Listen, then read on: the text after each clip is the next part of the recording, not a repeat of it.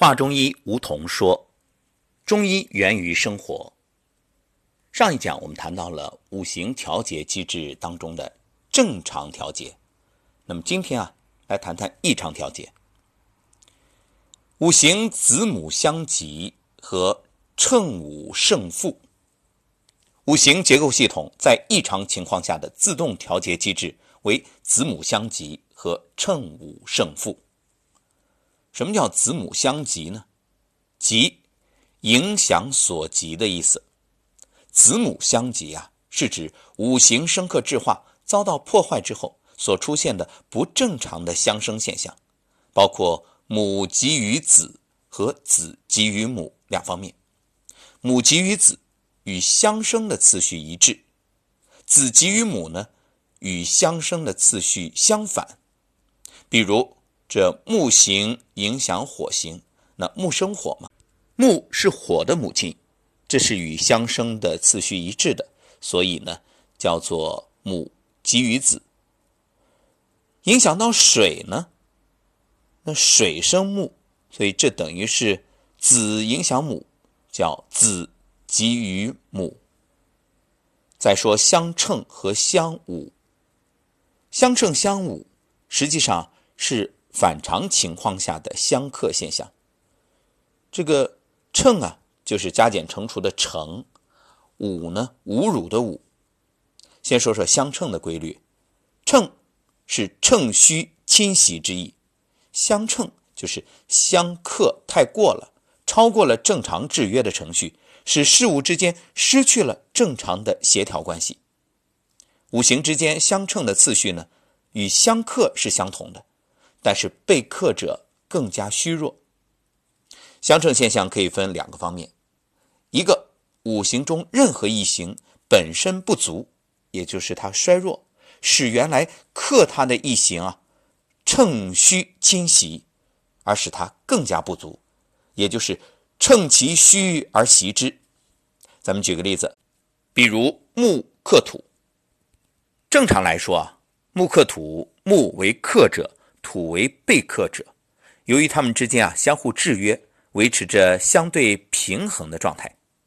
那么，什么是不正常情况呢？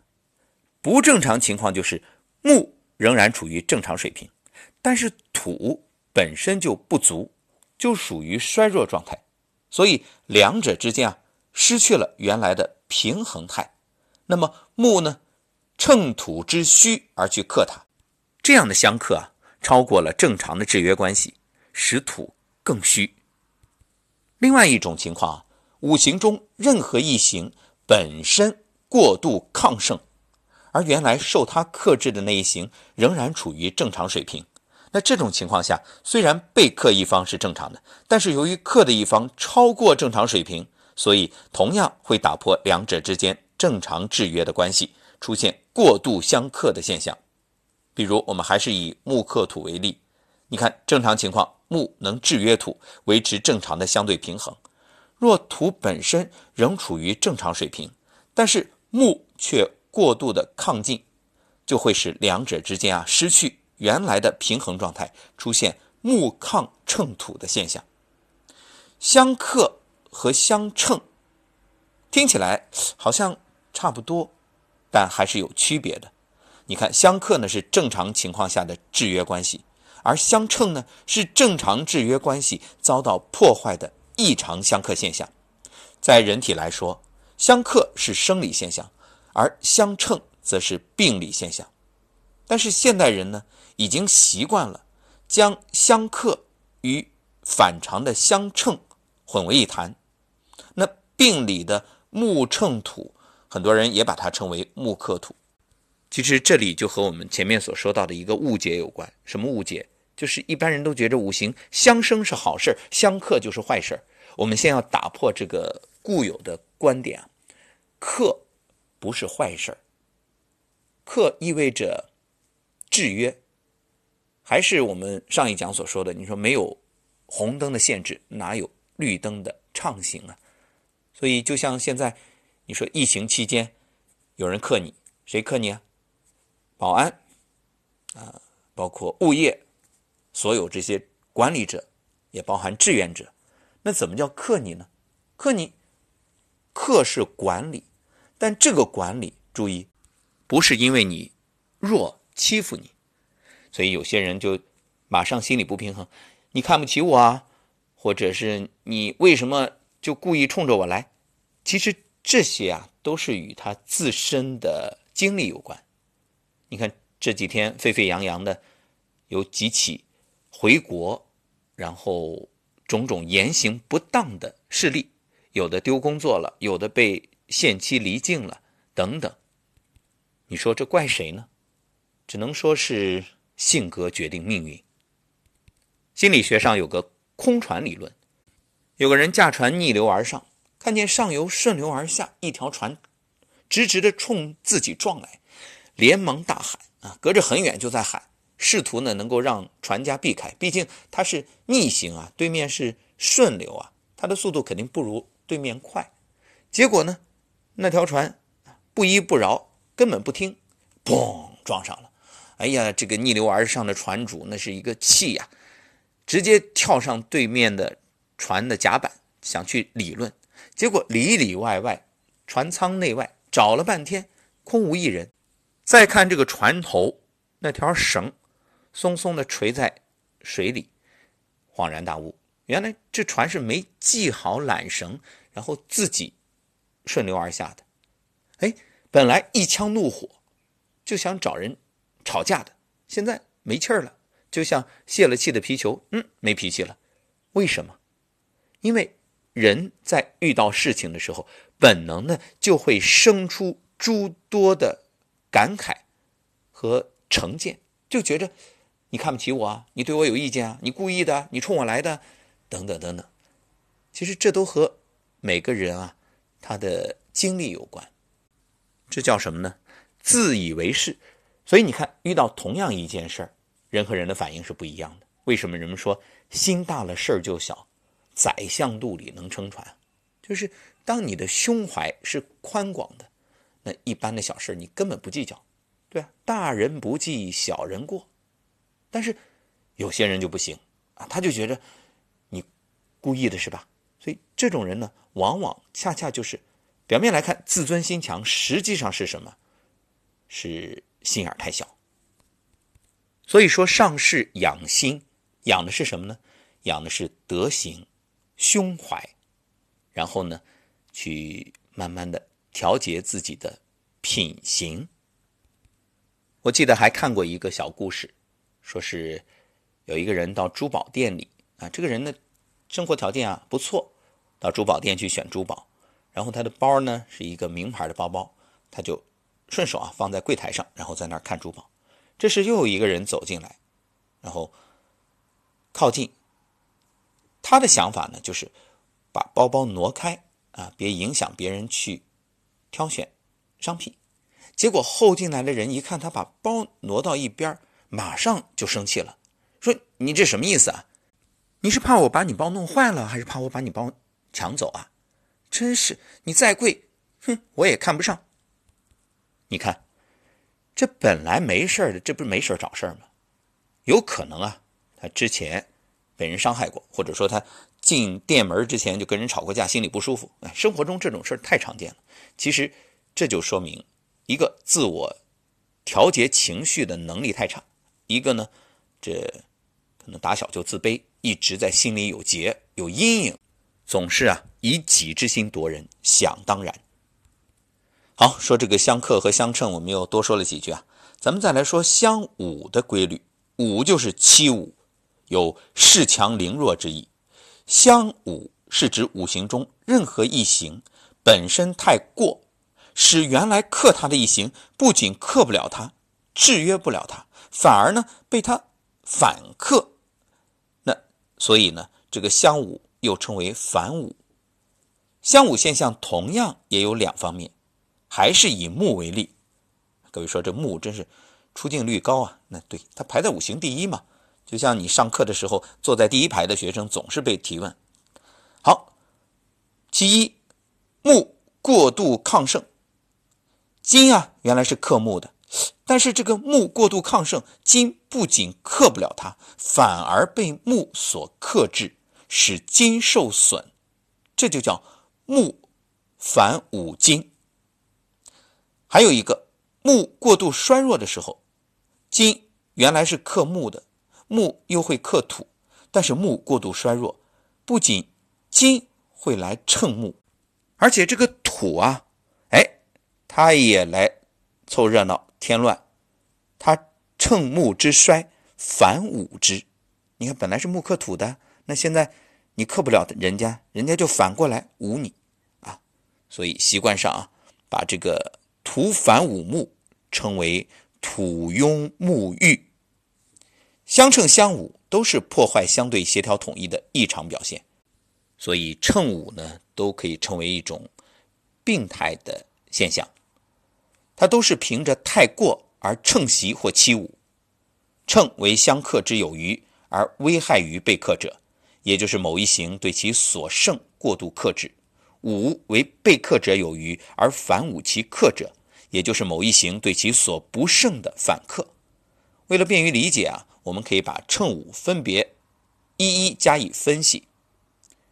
实际上，相乘和相侮是休戚相关的，是一个问题的两个方面。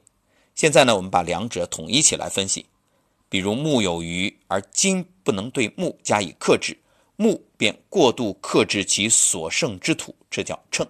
同时啊，木还恃己之强，反去克制其所不胜的金，这叫做武。我们以《古惑仔》的电影做个例子啊，你看其中是不是经常有这样的桥段？某个老实人一直被小混混欺负，哎，突然有一天，他有机会遇到高人，学了功夫，哎，反过来，他得找那些原本欺负他的人去报仇。对呀，他强了呀。那还有一种。就是自身变弱了，那原本克他的啊会来蹭他，因为他弱了嘛。而且他所克的也反过来会侮辱他。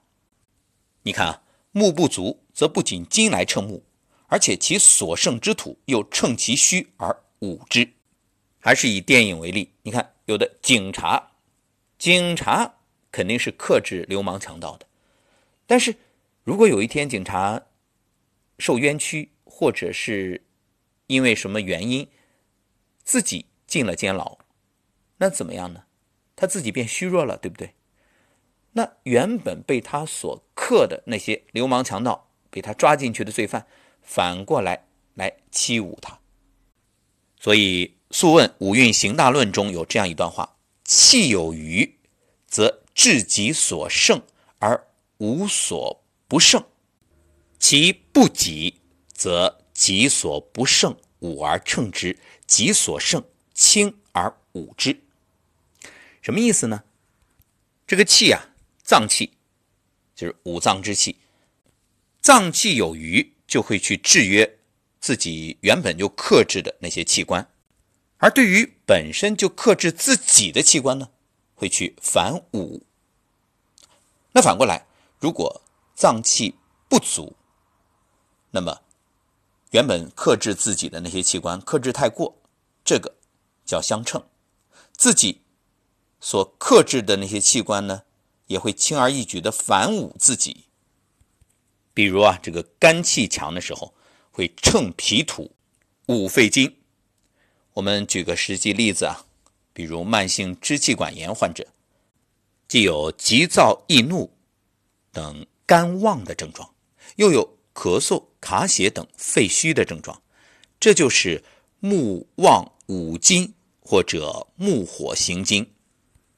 如果肝气不足呢，就会出现土庸五木或者木虚金乘。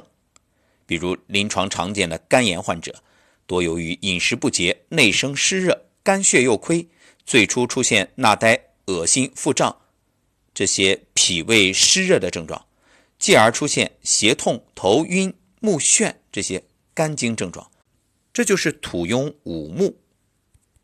还有一种呢，叫胜负规律啊，这个胜负不是说我们要胜败的那个意思，胜呢是胜过的那个胜，负呢则是报复的负。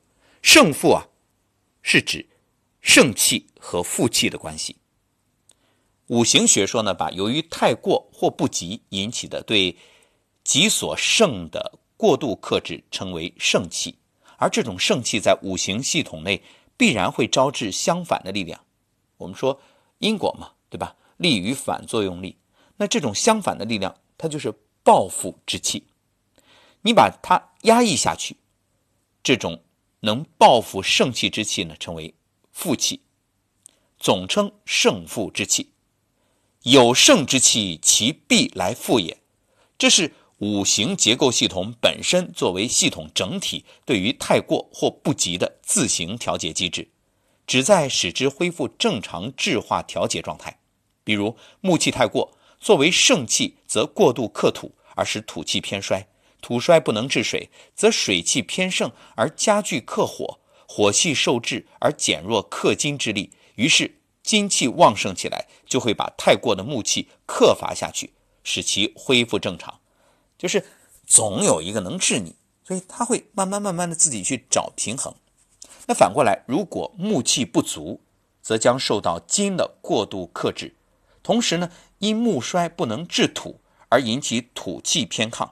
土气偏亢，则加强易水，水气偏衰，水衰无以制火，而火又偏亢，火偏亢。就导致金偏衰，因为火是克金的呀，而不能制木，从而呢就给他时间，使原本不及的木气复归于平，以维持其正常调节状态。故曰：行有盛衰，为五行之治，各有太过不及也。故其时也有余而往，不足随之；不足而往，有余从之。所以各位这样一想，你就明白了为什么我们有人体的自愈力，它自己会调节的。你不要过早、过度的去干预。所以为什么我们说一直反对过度医疗？没有必要说中西医之争。其实一句话，你过度医疗、过早的去采取一些不当措施，其实有害无益。一句话，让子弹飞一会儿嘛。胜负的调节规律是什么呢？先有胜，后必有负，以报其胜。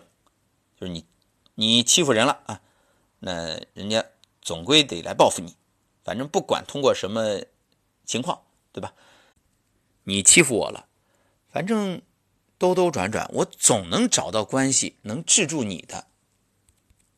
那么这个盛气重，负气也重；盛气轻，负气也轻。在五行具有相克关系的各行之间啊，有多少太过，就会招致多少不及；有多少不及呢，也会招致多少太过。由于五行为单数，所以对于任何一行，有盛气必有负气，而且数量上相等，故曰：有胜则负，无胜则否。微者负微，甚则负甚。这是五行运动的法则。通过胜负调节机制，使五行结构系统整体在局部出现较大不平衡的情况下进行自身调节，继续维持其整体的相对平衡。那总而言之啊，五行结构系统具有两种调节机制，一个呢是正常情况下生克制化调节机制，一个呢异常情况下胜负调节机制。通过两种机制来调节，形成并保障了五行结构系统的动态平衡和循环运动。那下一讲我们就来说说五行学说在中医学中的应用。